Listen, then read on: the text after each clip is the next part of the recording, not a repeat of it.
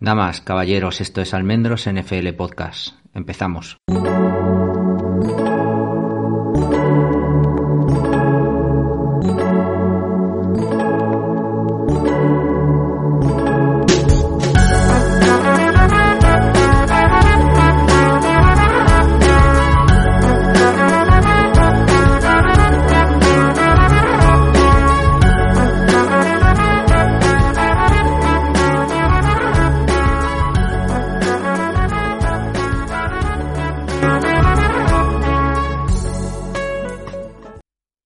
Soy Javier Almendros y este es el podcast número 124, grabando poco antes de que comience la segunda tanda en este domingo frío, muy frío, o el más frío al menos. Iba a decir muy frío, pero creo que los he vivido mejores. Eh, frío o el más frío de esta de este año o de este de este invierno aquí desde desde Madrid. La semana que viene estoy de guardia, así que este podcast, el que vais a escuchar ahora, centrado únicamente en New England, lo quería hacer, lo tenía en mente y creo que el momento de hacerlos ahora, ya no empezar a meternos más de lleno en la preparación de la agencia libre que, será en cinco o seis semanas, a, primera, a, mitad, ¿no? Más o menos suele ser. De marzo no, no tengo ahora mismo claro. Entonces solo he visto y no completo el partido de Kansas, el de esta noche de Filadelfia, de Nueva York Tampoco lo tenía, tampoco los tenía vistos, me tendría que esperar a mañana, ¿no? Para, para terminar de ver eh, lo que me queda y, esta jornada, ¿no? Por el partido de esta, de esta madrugada. y con el riesgo de que martes no voy a poder, seguro, grabar, eh, y con la, y con la guardia. Así que bueno, he preferido hacer este, este resumen y estoy convencido que vais a encontrar sitios mejores donde escuchar un resumen, ¿no? De lo que suceda en esta jornada de Wildcard, de lo que yo os pueda contar. Este podcast, eh, lo que me quiero centrar es eh, intentar encontrar las, las bases de luego los problemas que nos hemos ido encontrando durante toda la temporada 2022. Es una especie de, de los fundamentos de, de, lo que, de lo que luego ha sucedido durante la temporada. No, no voy a entrar en luego temas más en detalle de la temporada, ¿no? Me voy a quedar un poquito, eh, bueno, pues, pues iremos desde enero hasta, hasta julio, julio más o menos, ¿no? Hasta, nos vamos a quedar en torno al draft de, Training Camp de este año 2000, 2022. New England cerraba el 2021 ya, bueno, en enero, eh, con el partido de Wildcard frente a, frente a Buffalo. Había acabado segundo en su división había conseguido un récord de 17, solo una victoria, además, de, de Buffalo, que con la que, con el que se jugó incluso, recordar el, primer puesto de división en la última jornada previa a, previa a, la, a, las, a, la, a los playoffs. Acaba 17, 11-7 acaba Buffalo gracias además a esa victoria, o sea que estuvimos ahí en la competición, no lo recordaréis, pero bueno, no, no fue realmente mala la temporada pasada con siete victorias consecutivas. El, a partir de ahí yo creo que, que bueno, el partido de Wildcard, ese 47-17, todos aquellos drives que acaban en touchdown sin un solo eh, punt, con una defensa completamente superada desde el principio hasta el fin, o sea, sí que daba una sensación para mí rara, ¿no? Porque veníamos de, es verdad, de la era post-Brady, habríamos tenido Cam Newton, eh, este era el segundo año, veníamos de, la sorpresa de, darle los bártulos a, Mac Jones y que Cam Newton no tuviera lo que parecía iba a ser un segundo año consecutivo. Mac Jones no lo hace del todo mal y nos encontramos con un equipo que, que venía de ser un auténtico desastre en el primer año de la era post-Brady, en un segundo año ya entrar en playoffs, disputar la división a un Búfalo que está mucho mejor que nosotros y que estaba mucho mejor que nosotros, era una situación que, para mí ni, ni, en mis mejores sueños, ¿no?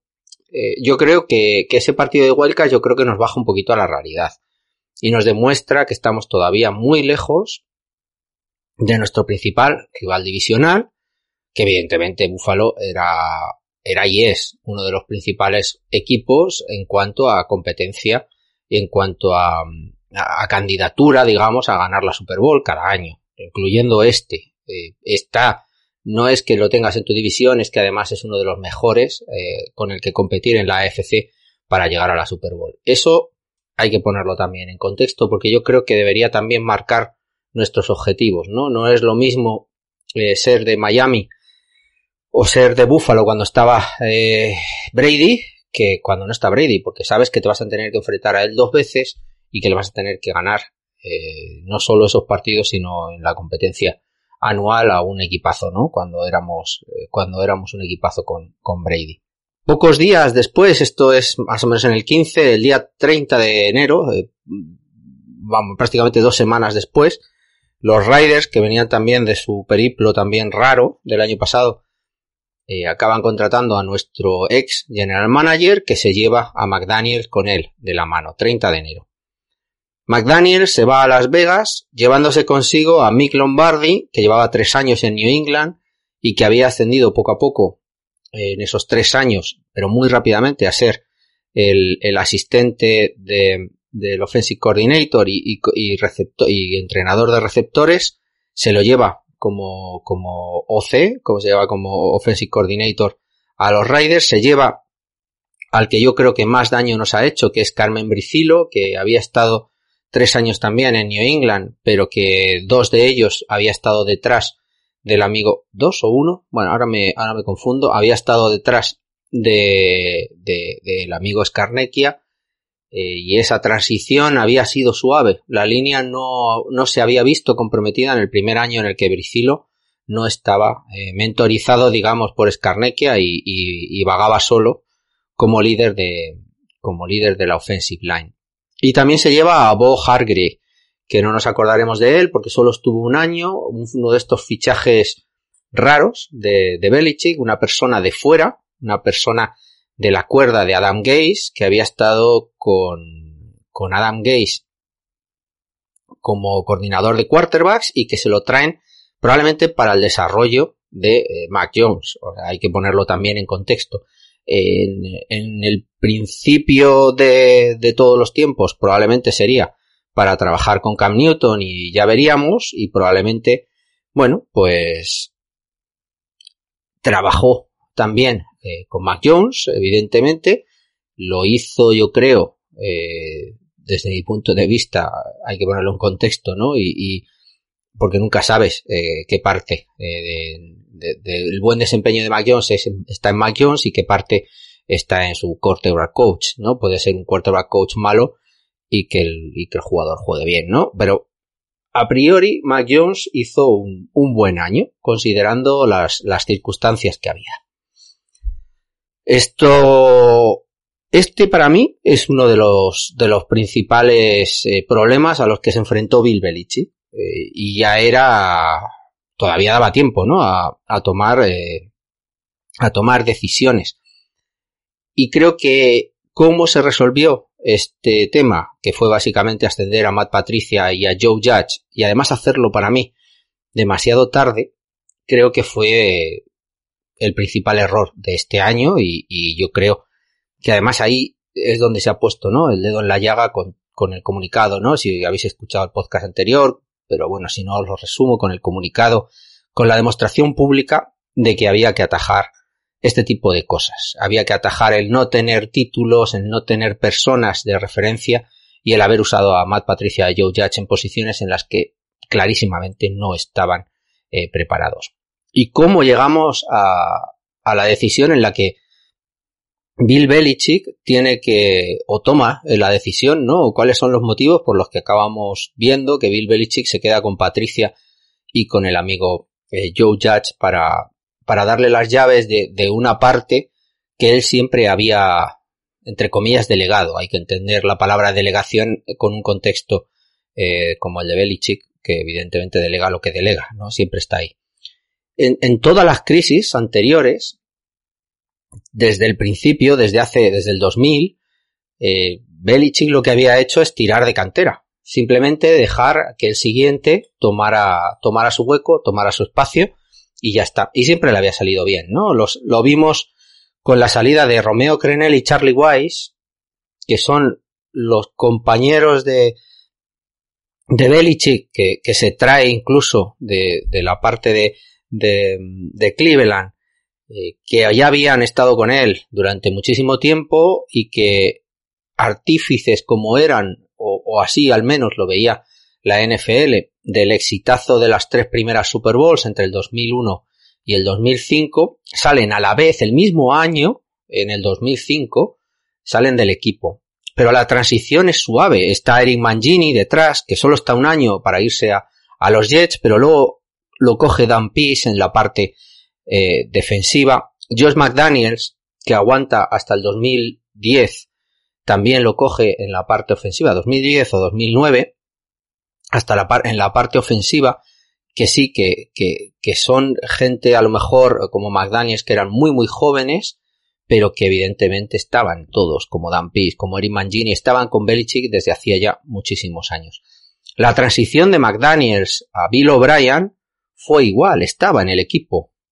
Y la transición de Bill O'Brien cuando se va después del exitazo en el 2011, vuelve McDaniels y no tiene que buscar a un tío de fuera. Con lo cual, desde Charlie Wise, pasando por McDaniels, por Bill O'Brien y de nuevo McDaniels, siempre había tenido gente de la casa, gente de confianza, en la posición de Offensive Coordinator y había delegado completamente, con plena confianza y con pleno poder en mando, a McDaniels, a Bill O'Brien, a Charlie Wise, evidentemente, antes.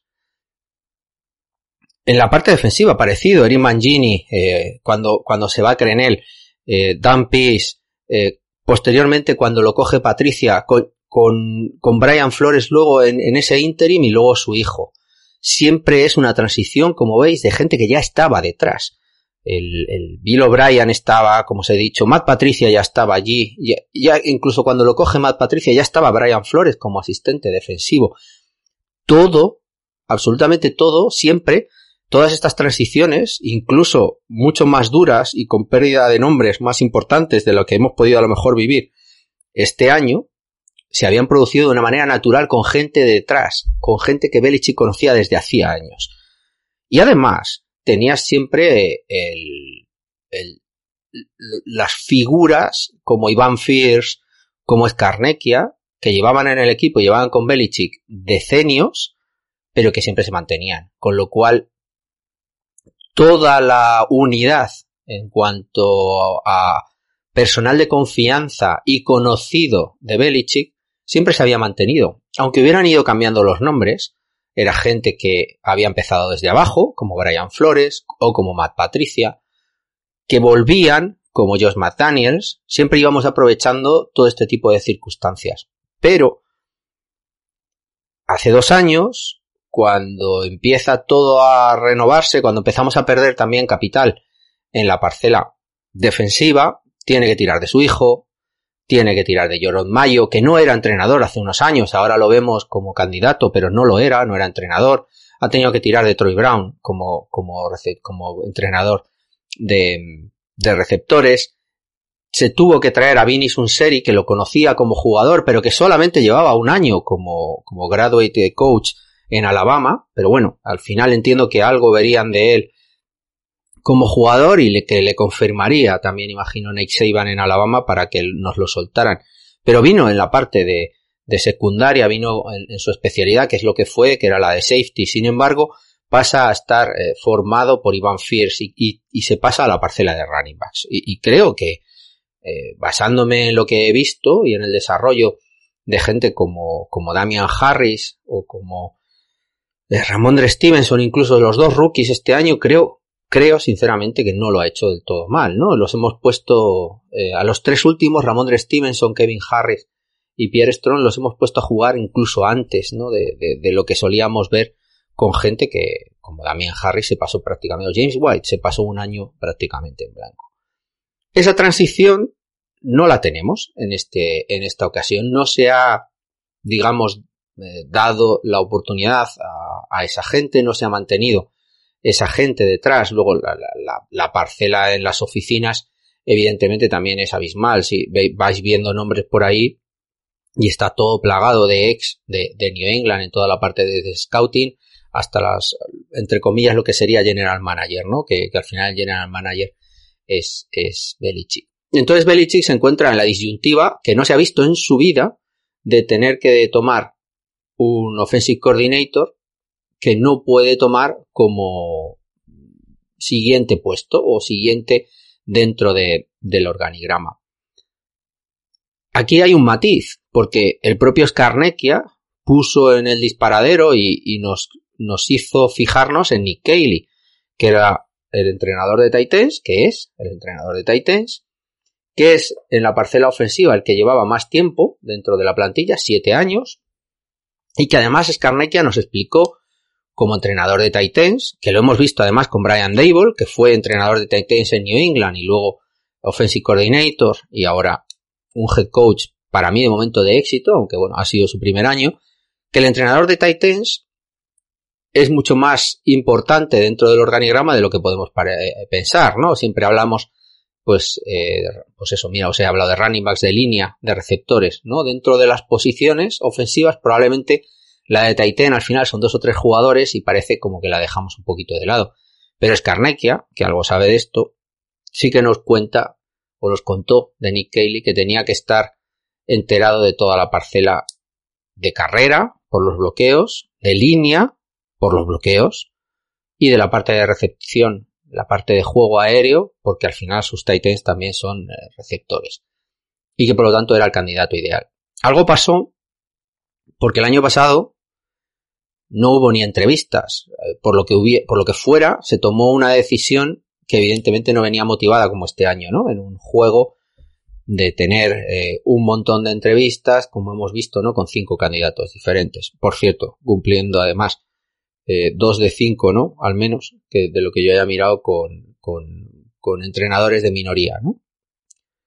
Belichick, por lo tanto, no tiene cartera, siempre había tenido nombres detrás, siempre además había tenido grandísimos entrenadores tanto en la parcela ofensiva como defensiva, y él era una especie de... Eh, estaba por encima y evidentemente los hacía mejores, luego lo vimos cuando todos esos entrenadores han ido saliendo fuera, no eran tan buenos luego. O sea, Belichick evidentemente necesita gente de talento, pero el bueno es él. El que hace buenos a los demás, al final, es él.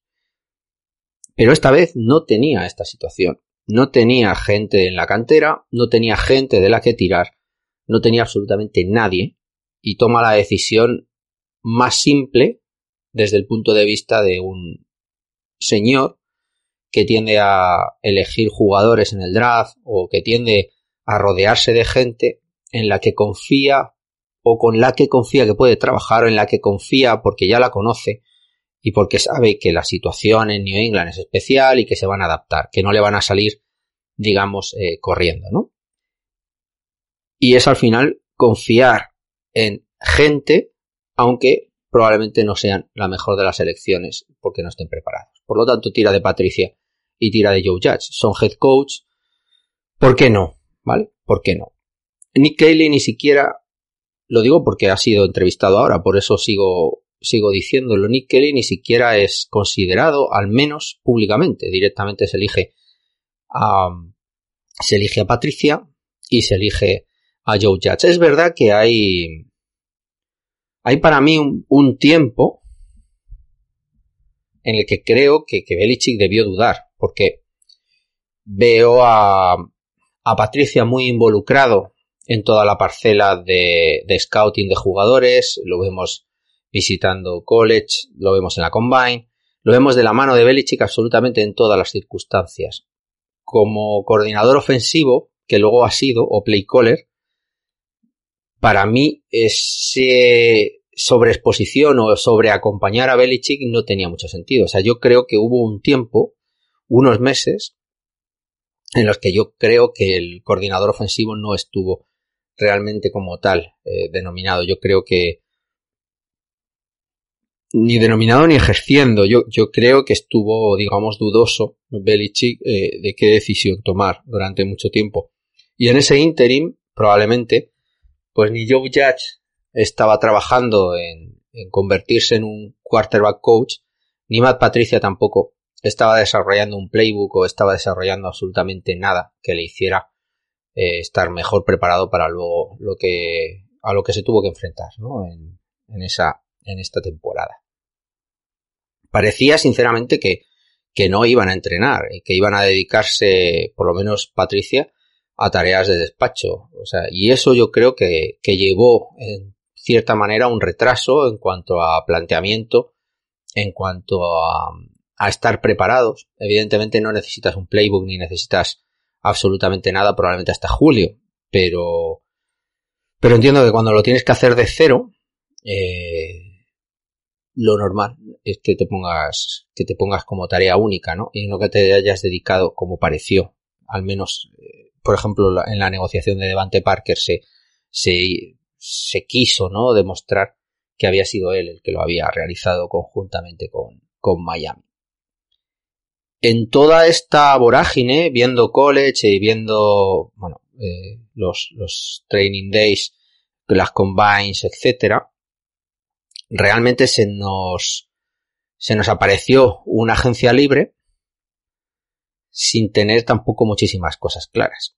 Porque vimos además perder a JC Jackson, que era nuestro cornerback número uno.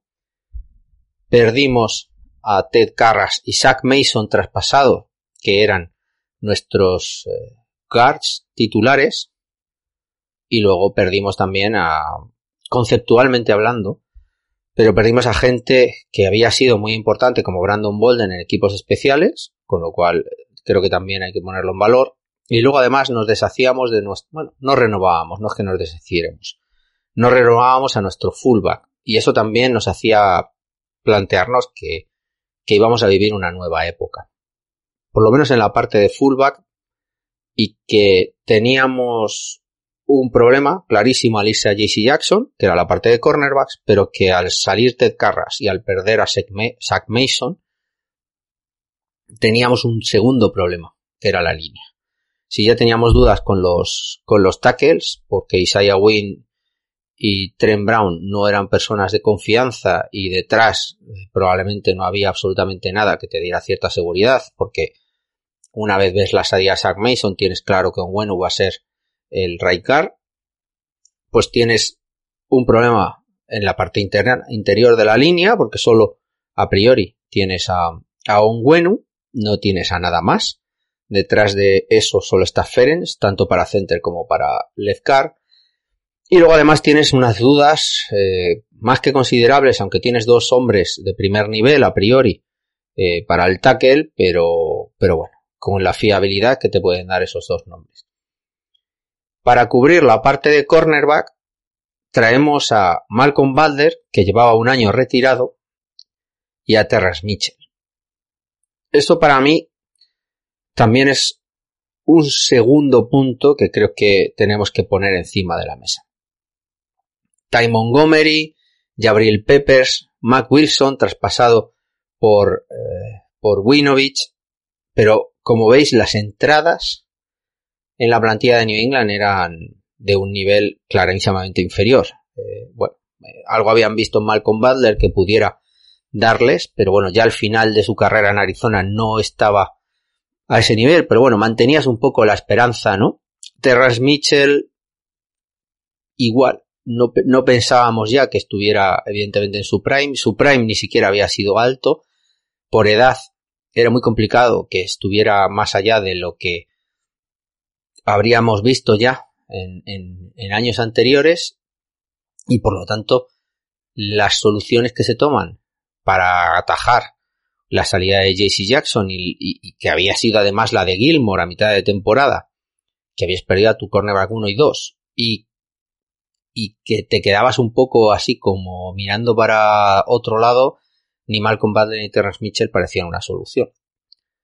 Con lo cual tenías un problema mal atajado como el de cornerback, lo hemos sufrido luego durante la temporada, eh, aunque eh, se ha dado la suerte, que para mí es una casualidad, que los dos cornerbacks que drafteas en tercera y en cuarta ronda eh, han, han, podido ser titulares y, rendirte, con lo cual, evidentemente, esa no es una solución. Tú, si tienes un problema en cualquier posición, no lo atajas con tu ronda 3 y ronda 4 del draft evidentemente ha sonado la flauta, se ha acertado con Marcus Jones y con Jack Jones en esta primera temporada. Yo no quiero valorar tampoco a los, a los jugadores, sino simplemente la toma de decisiones. Si tú tienes un problema de cornerbacks, no puedes ir a jugártela al draft con una en tercera y cuarta ronda.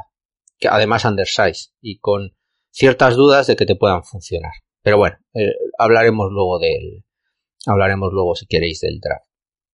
Tenías un problema en, en equipos especiales, traes a Ty Montgomery, pero yo no creo que te vaya a hacer la misma función que, Brandon Bolden, te puede aportar otras cosas. Luego, luego Ty Montgomery, eh, probablemente un buen, un buen fichaje, se lesiona y tampoco has tenido oportunidad de, verlo, pero bueno, eh, como veis, quitándolo de Devante Parker, que fue, bueno, pues yo creo que una apuesta barata, eh, tenía, tenía un cap realmente barato, 5 o 6 millones, es verdad que pagas una tercera ronda, pero bueno, eh, con, con, toda la, con todo el capital de draft que tenías para 2023, pues, pues bueno, te lo podías permitir.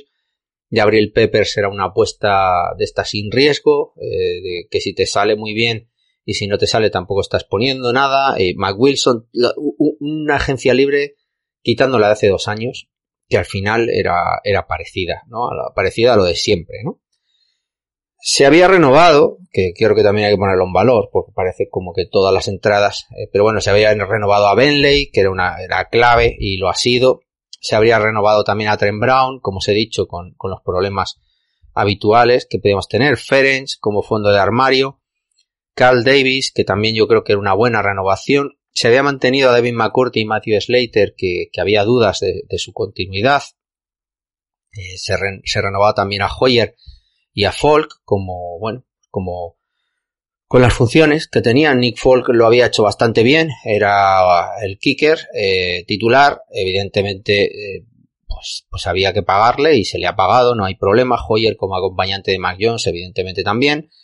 Y McCourty y Slater como, como piezas claves ya no solo en el campo, que en cierta manera también, sino también en el vestuario, por como razón para mí primordial esta segunda como continuidad en la parte en la que tú has perdido en cierta manera el control del vestuario porque vas a tener a gente bueno como coach en la que tienes ciertos reparos no has hecho ahí un apaño raro. Y James White que bueno venía de lesión y era una apuesta para para ver si era capaz de recuperarse una lesión de cadera de la que normalmente es muy muy complicado eh, recuperarse y mucho más, ¿no? Después de, toda la situación personal que, que, James White había vivido. Con lo cual, el, el punto en el que no habíamos gestionado bien la parcela de coaches se le añadía al, para mí, tener una plantilla a la que no le habías dado eh, el punto extra, digamos. Estabas todavía, esto es mi opinión, esperando que, tu apuesta económica de hace dos años, en la que habías tirado la casa por la ventana, con los Agolor, Bourne, eh, John Smith, eh, eh, Hunter Henry, etcétera, empezaran a rendir y que rindieran al nivel del dinero que les estabas pagando. Y digo todo esto porque se queda la sensación como que como que New England ha sido uno de los grandes inversores eh, porque tenemos la, la imagen de ese de ese año tras post COVID en el que muchos equipos estaban bastante jorobados y en cambio New England bueno por yo creo que por suerte porque no creo que fuera nada planificado pero justo ese año en el que el resto del mundo estaba mal y nosotros estábamos bien y tuvimos la oportunidad de hacernos con jugadores, con un plantel de jugadores y pues bastante, bastante grande, ¿no? Atacar a, Hunter Henry y John Smith, que eran eh, los dos principales agentes libres en la posición de Titan, eh, bueno, pues unirlo además a, a, sobrepagar, es verdad, pero bueno, que, que paga, puedes pagar además también a gente como Agolor, aunque luego haya sido sobrepagar, pero bueno, estaba en mercado, etcétera, etcétera, etcétera, con Kendrick Bourne, todo lo que hicimos en esa agencia libre, eh, con Judon, etcétera, parecía, ¿no? Da la sensación como que, como que nos ha puesto en un equipo de los que tenía dinero, ¿no? Que sacó la chequera y empezó a pagar. Nada más lejos de la realidad. Tenemos el punto de esos dos años, hace dos años, pero realmente a tres años vista, si lo vemos, digamos, como, como un conjunto, porque sí que evidentemente hicimos muchísima inversión en ese, en ese punto, pero a tres años vista somos el cuarto, quinto equipo por la cola en pagar. No estoy hablando de CAP, estoy hablando de pagar, porque evidentemente si tú necesitas el CAP para traer a un jugador, arreglas contratos y ya está. Es, ya sabéis que, que el CAP son los padres, como, como decimos mucho, y que eso se puede arreglar, y si no que se lo digan a equipos como Nueva Orleans.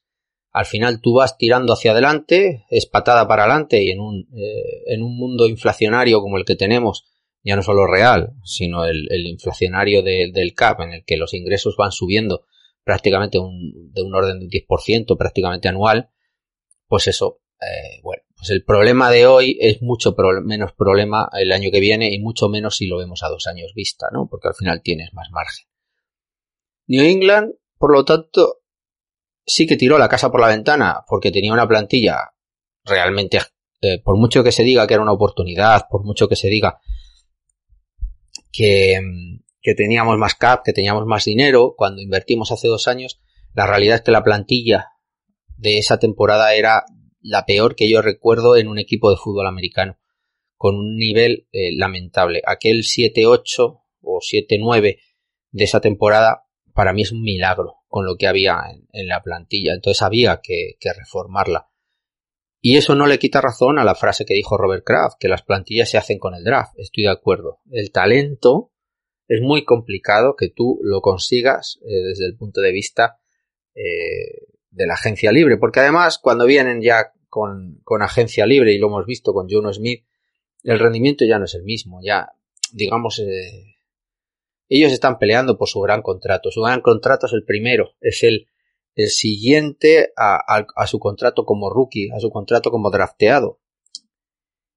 Y es ese contrato al final el que les hace millonarios. Y, hay muchas, hay muchos jugadores que una vez firman ese contrato en dos años fuera, ¿no? Lo, hemos hablado muchas veces con la agencia libre.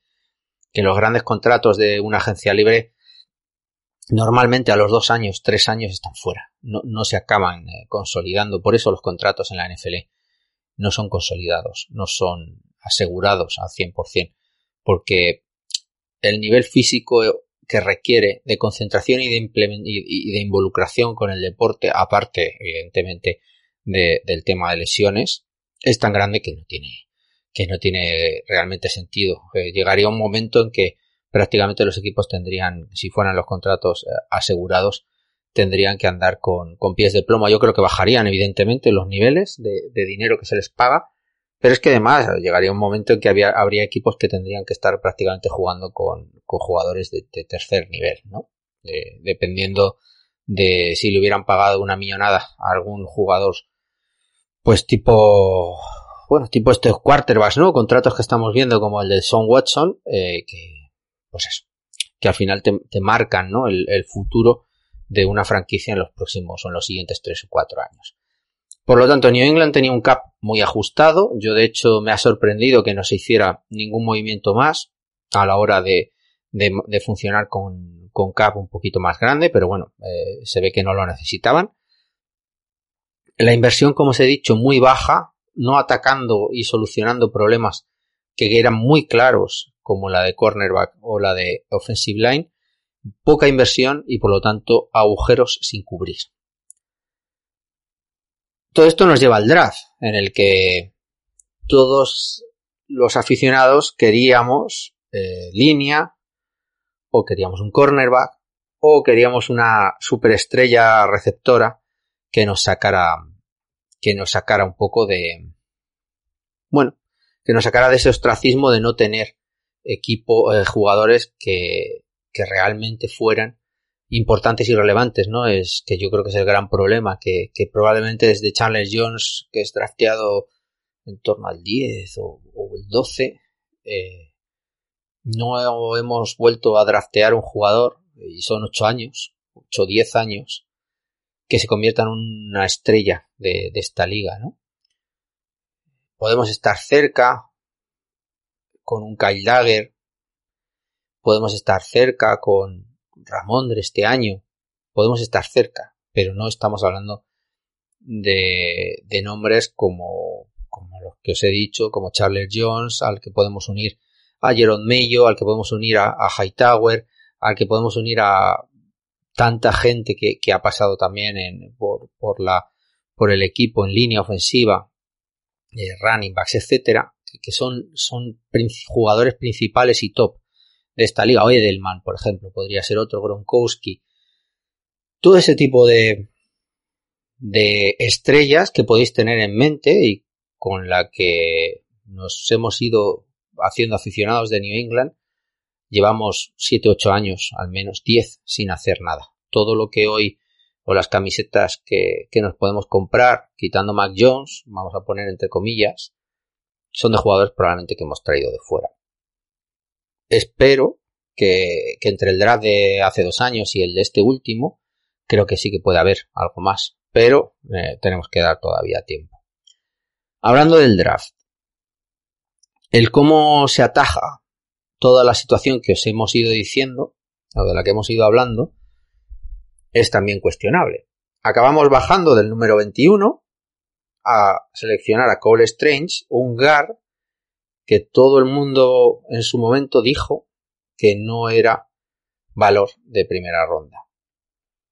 Yo es cierto que estoy ahora aquí viendo números, o sea, nombres, porque es verdad que bajamos, teníamos el 21, eh, en el 21 se seleccionó a Trent McDuffie, que si recordáis, bueno, pues era, era uno de los cornerbacks que hablábamos, pero bueno, como era bajito, no sé qué, bueno, pues Trent McDuffie tampoco ha sido, digamos, eh, tan importante. Kyle Lamb, que también se, que también se oyó. Tyler Lindenbaum, que también eh, como center también salió después. O Devin Joy como linebacker. Eh, ¿Quién más anda por aquí? Podíamos, los safeties, Dustin Hill, Lewis Sain. Básicamente, si te pones a mirar lo que hay que pudieras haber drafteado, quitando los, eh, quitando los receptores y quitando los, los running backs, realmente tampoco había, creo, nada que hubiera hecho cambiar la situación que teníamos eh, de, equipo que necesitaba una estrella. Si hubiéramos traído a Brice Hall o si hubiéramos traído a Kenneth Walker, ¿habría cambiado algo la cosa? Pues no lo sé. Sinceramente no lo sé. Pero lo dudo, ¿no? Eh, es verdad que, que se habló de que ese Cole Strange y además bajando, que era un poco de Rich, bueno, pues sacamos nuestras rondas.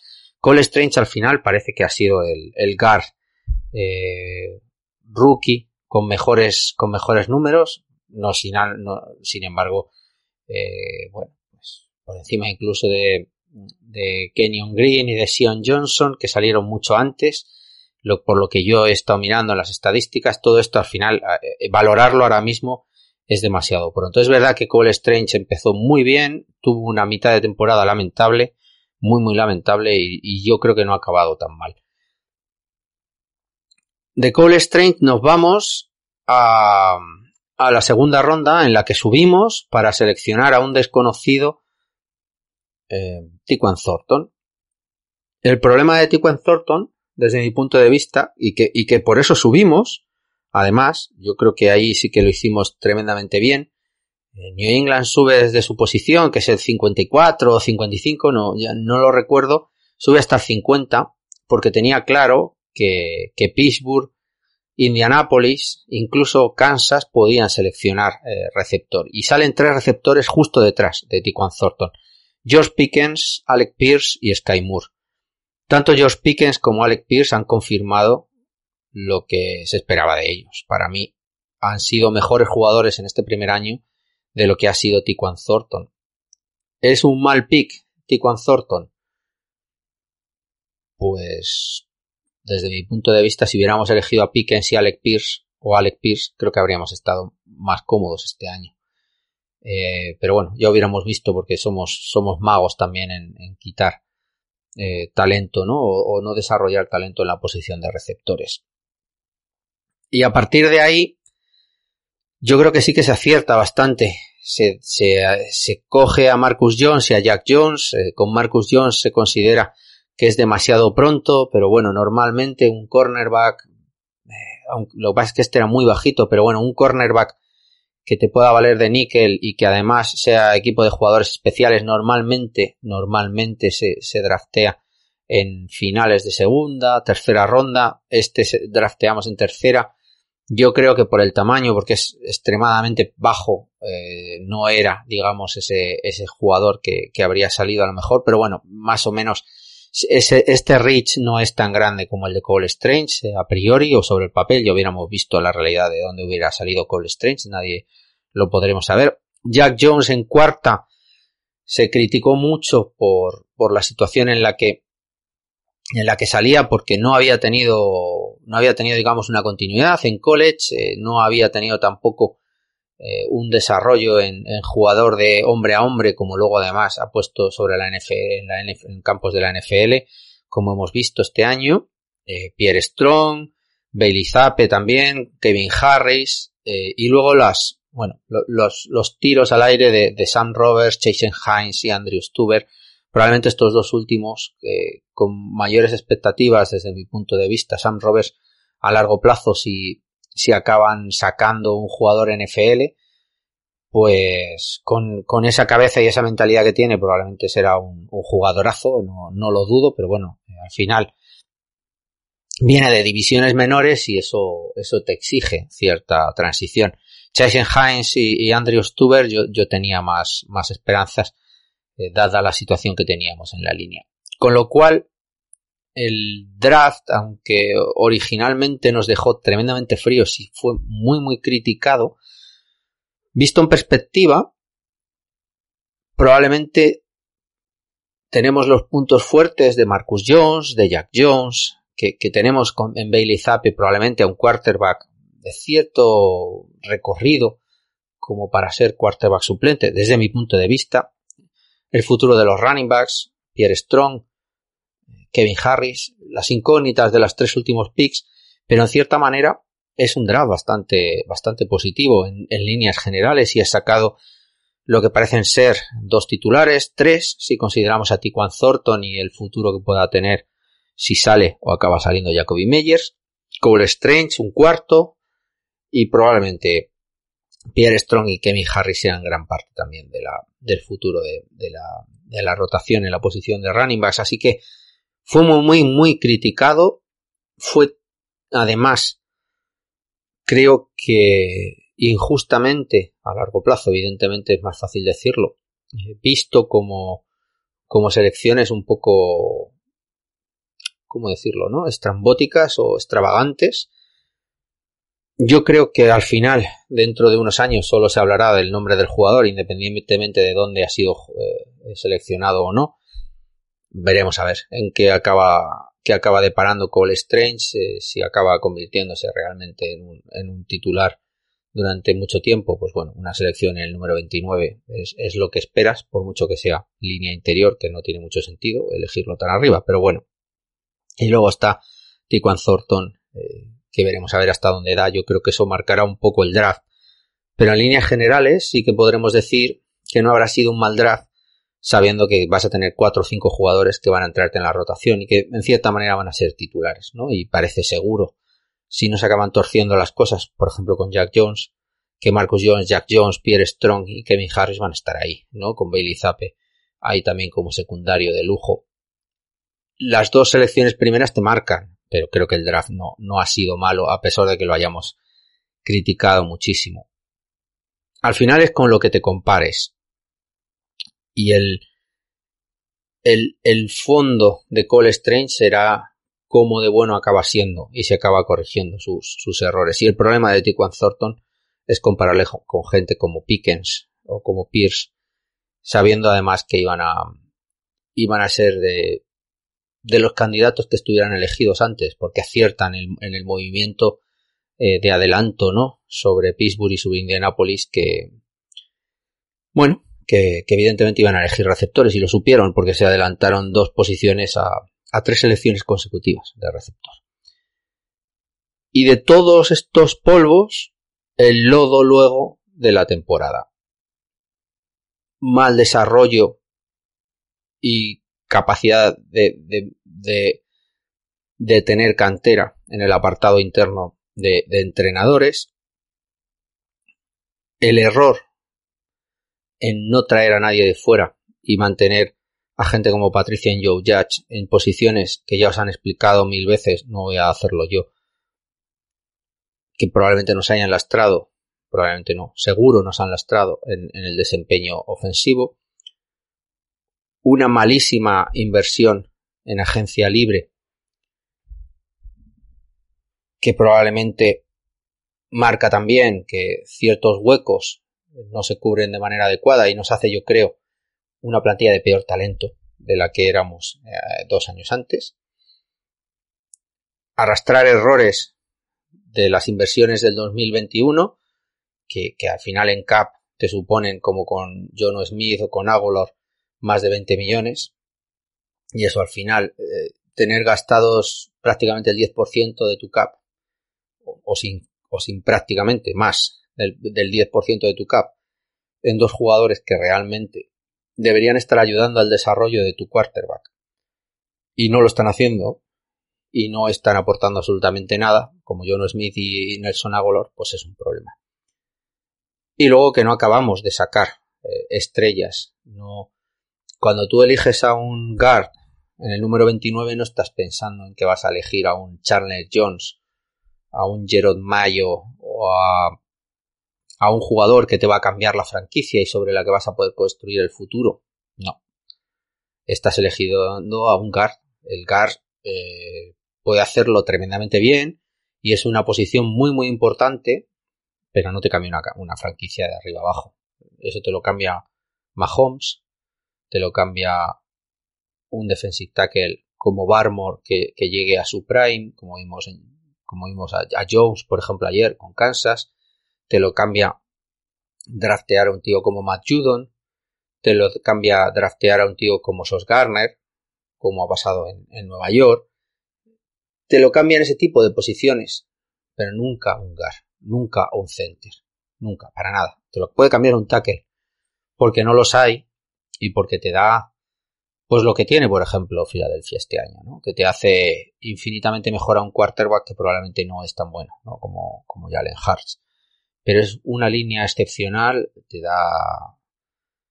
te hace el equipo, ofensivamente hablando, muchísimo mejor de lo que parece que es ese draft sin estrellas, sin jugadores en los que vayas a pensar que, que tu futuro se va a desarrollar en torno a él, como si hubieras drafteado a Gronkowski o como si tuvieras a Edelman.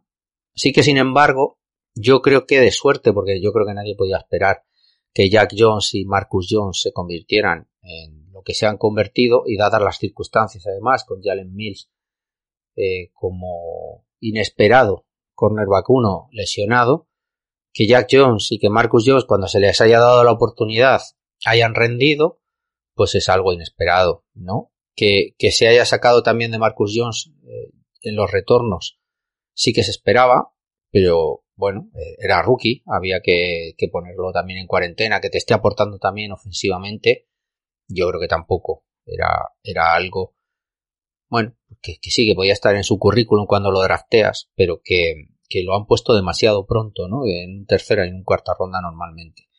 No, no te funciona. Realmente cuando te pones a, inspeccionar, tampoco podrías hacer mucho más, ¿no? Los, los, nominados a rookie del año práctica, son, son jugadores quitando Kenneth Walker, que es, que es un, un running back que no íbamos a seleccionar nosotros en segunda ronda. Tienes a South Gardner, que es el 4, si no recuerdo, a Aidan Hutchinson, que es seleccionado el, el 2, Chris Olave y Gareth Wilson, que son el 10 y el 11. Kenneth Walker, como os he dicho, que es un segunda ronda, pero bueno, yo creo que no le podemos echar la culpa de no seleccionar a un, running back en segunda ronda. Y luego la única sorpresa, así, es, es Tariq que es un cornerback seleccionado en quinta ronda y que ha funcionado tremendamente bien, ¿no? En Seattle Seahawks. Eh, evidentemente, no, nosotros tampoco estamos en ese, en ese nivel, aunque bueno, eh, ya os digo que, que, Jack Jones estuvo un tiempo en esta disyuntiva, ya hubiéramos visto si hubiera terminado la temporada, ¿no? Con, bueno, pues se pierde tres o cuatro, los últimos tres o cuatro partidos. Y bueno, pues, pues probablemente eso ha lastrado también. Si no, a lo mejor estaríamos viendo aquí en este, en esta lista. Pero quiero decir que quitando el running back y la excepción de Tariq Wallen, los otros cuatro son seleccionados antes del 21, son seleccionados antes del 11. El 11 es el máximo, son, son lo típico y por eso eh, hay normalmente 15, 20 jugadores que sabes que son excepcionales en un draft máximo y los mejores años. Y esos son los que te cambian una plantilla, como Hutchinson, como Garner, incluso Olave y Kenneth Walker eh, o, Garrett Wilson. Bueno, pues, pues hay que verlo, ¿no? Los jugadores ofensivos son muy buenos, pero, pero bueno, hay que darles también tiempo, ¿no? Y como os he dicho, de todas las conclusiones es que realmente Belichick es responsable de algunas, de la mayoría al final, pero que hay una parte que, que le pedíamos que cediera, que es la parte del draft, y que no es suyo. Y ahí hay que mirar a otra persona, a Matt Grove, con, con las comillas. Eh, no estoy criticando el draft. El draft es bueno, pero no sé si no teníamos que haber arriesgado un poquito más, ¿vale? Es lo que quiero decir, porque necesitábamos a lo mejor una estrella, necesitábamos un jugador referencial y con el draft que se hizo probablemente no se estaba seleccionando a un prototipo de jugador que pudiera ser un jugador eh, tan diferencial. Y pero luego hay una parte, por mucho que no se quiera poner, que es la de Robert Kraft, que imagino que puso la limitación de invertir absolutamente nada, como teníamos en, este año. Y con salidas y cambios como los que teníamos en, la parte de guard y en la parte de cornerback creo que, que, era imprescindible no haber hecho algo más. Luego evidentemente nos podemos poner a, a pensar en muchísimas muchísimas más cosas pero para mí esas son las tres patas de, de esta temporada tan poco satisfactoria. El error de Belichick al no tener un cuerpo de la parte ofensiva, la parte de, entrenadores que, le hubiera ayudado, la decisión de que, que sea más Patricia y Judge, que es, es, la segunda derivada de ese primer error, una agencia libre muy limitada, que yo creo que tenía que haber sido, a lo mejor puntualmente, no digo tan, tan grande, pero, pero que debía haber conseguido algún jugador muchísimo más importante, sobre todo en la posición de cornerback. Y luego un draft que creo que, que fue en cierta manera conservador, vamos a decir la palabra, ¿no? no sé si se intentaba buscar en Tiquan Thornton a un Tyrek Hill, pero evidentemente el resto de selecciones no se buscaba encontrar a un jugador que, que cambiara la franquicia de arriba abajo. Fueron selecciones mucho más conservadoras, ¿no? Dos buenos cornerbacks, pero bueno, que sabías que tenían sus deficiencias y por eso estabas en tercera y en cuarta ronda. Dos buenos running backs, pero bueno, que tampoco iban a ser Brice Hall o Kenneth Walker, porque estaba seleccionándolos en cuarta, en sexta, evidentemente. Y tus dos posiciones de arriba, en las que tienes que cambiar y darle la vuelta a la franquicia, en la que tienes que elegir a tu estrella, Tiquan Thornton y Cole Strange, ¿no? Ahí para mí creo que con el tiempo veremos, pero bueno, no me parece el tipo de, selección de, dar la campanada, ¿no? Aunque sí que es cierto que se seleccionó algo que pudiera ayudar a Mac Jones, que es lo importante.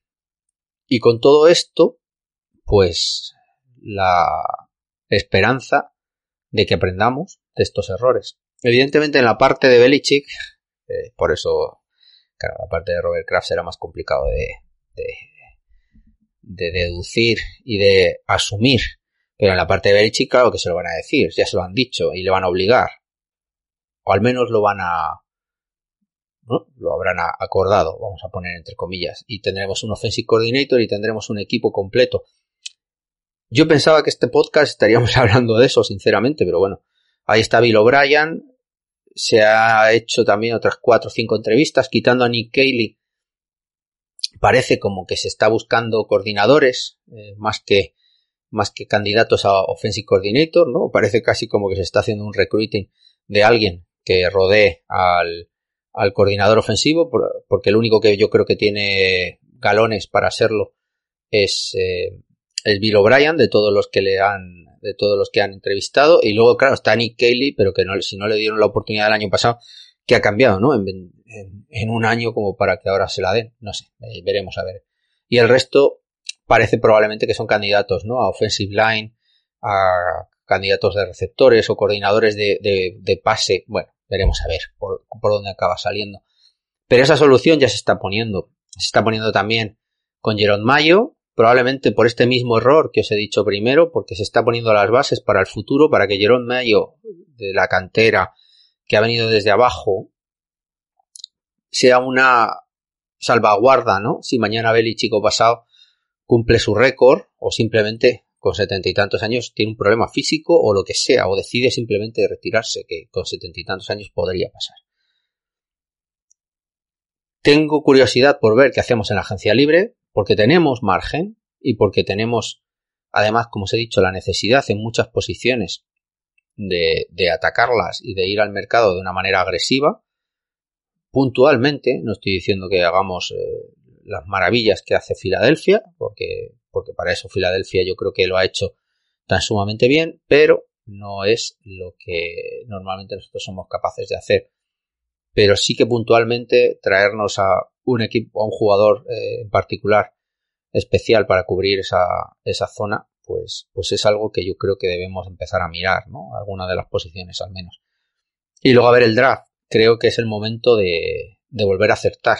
Eh, tenemos a Mac Jones y Barmore como exponentes de hace, de hace dos años, que yo creo que serán el futuro de esta franquicia. Tenemos la esperanza de que el draft del año que viene acabe concretándose en lo que hemos visto eh, con jugadores como Jack Jones, que parece que puede ser un cornerback uno, como jugadores como Cole Strange, que puede ser titular mucho tiempo y que, bueno, eh, no ha tenido un, mal eh, final de temporada. Y luego, evidentemente, Marcus Jones, ¿no? Que es la, la sensación nuestra de este, de este año. Que que necesitábamos drafts como estos en las que acertar, en las que sacar a gente como, como Christian Barmore, como Mac Jones, eh, confirmando, a ver si se confirma que acaba siendo un quarterback que nos llegue lejos, como, Ramón de Stevenson, eh, que necesitamos confirmar que gente como Tico Thornton, Marcus Jones, Jack Jones, etcétera, acaben funcionando, pero es que necesitamos también otro draft eh, similar. Y espero este año, seleccionando como vamos a seleccionar mucho más arriba, ¿no? Creo que es el 14, y con tanto capital de draft que vamos a tener en, rondas posteriores, que seamos capaces de sacar esa estrella, a ese jugador en el 14 que te, que te cambie la, que te cambie la, la franquicia. Por eso todavía, aunque no he empezado a mirar, cuando escucho hablar de un cornerback bueno, o, de un tackle, pues eso, bueno, eh, tengo que ver a los jugadores. No, quiero hablar de posiciones porque un Darrell Revis te puede cambiar la, franquicia, es evidente. Pero bueno, no, sé. Quiero mirar a los jugadores primero antes de, antes de nada. Espero haberlo resumido lo suficientemente bien, aunque hablar de resumido con, un podcast que como siempre se me van largos, pues, pues bueno, es lo que, es lo que tiene. Pero al menos he intentado daros mi visión y lo que sería para mí las lecciones aprendidas que espero que, que se aprendan también en Casa Patrios para, para que el año que viene sea otro equipo y que estemos preparados, ya yo creo que hemos dado este año un pasito para enfrentarnos a Búfalo, que es al final nuestro primer hemos vuelto a la casilla de salida, ya no estamos no tenemos que estar preparados para ganar una Super Bowl, ahora tenemos que estar preparados primero para ganar una división. Eh, cuando ganemos la división, pues ya podremos empezar en ganar la conferencia, pero primero debemos ganar a Búfalo y de momento nos faltan todavía bastantes posiciones y bastantes jugadores como para poder parar a Stephon Diggs, como para controlar a un Parras que, bueno, sin Von Miller era más controlable, pero con Von Miller nos, nos van a machacar, como es la línea, y poder atacar a ese, eh, esa secundaria, eh, a ese Poyer, eh, poder correr por, por el centro, bueno, muchísimas cosas que, que, no hemos podido todavía este año, aunque creo que hemos dado un paso adelante respecto a lo que vimos el año pasado en la temporada anterior. Y nada, eh, aquí os dejo mi pequeña disertación, ¿no? Sobre de, de, dónde venimos. Y nada, si os ha gustado y eso, pues ya sabéis, ahí dejar el like, que, que seguro que, que hará que, que esto crezca y que más gente nos acabe escuchando y comparta nuestras penas este año, que seguro que son alegrías el año que viene. Venga, chicos. Sed. Me distraigo al observar mil colores de las flores a mi alrededor. Las semillas sin alergia interactúan sin parar y me causan gran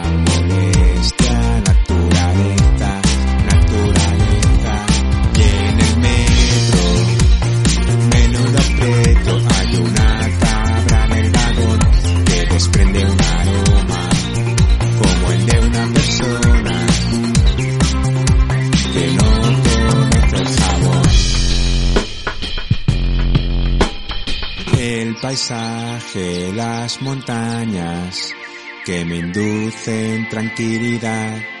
Mis problemas no me acechan al respirar.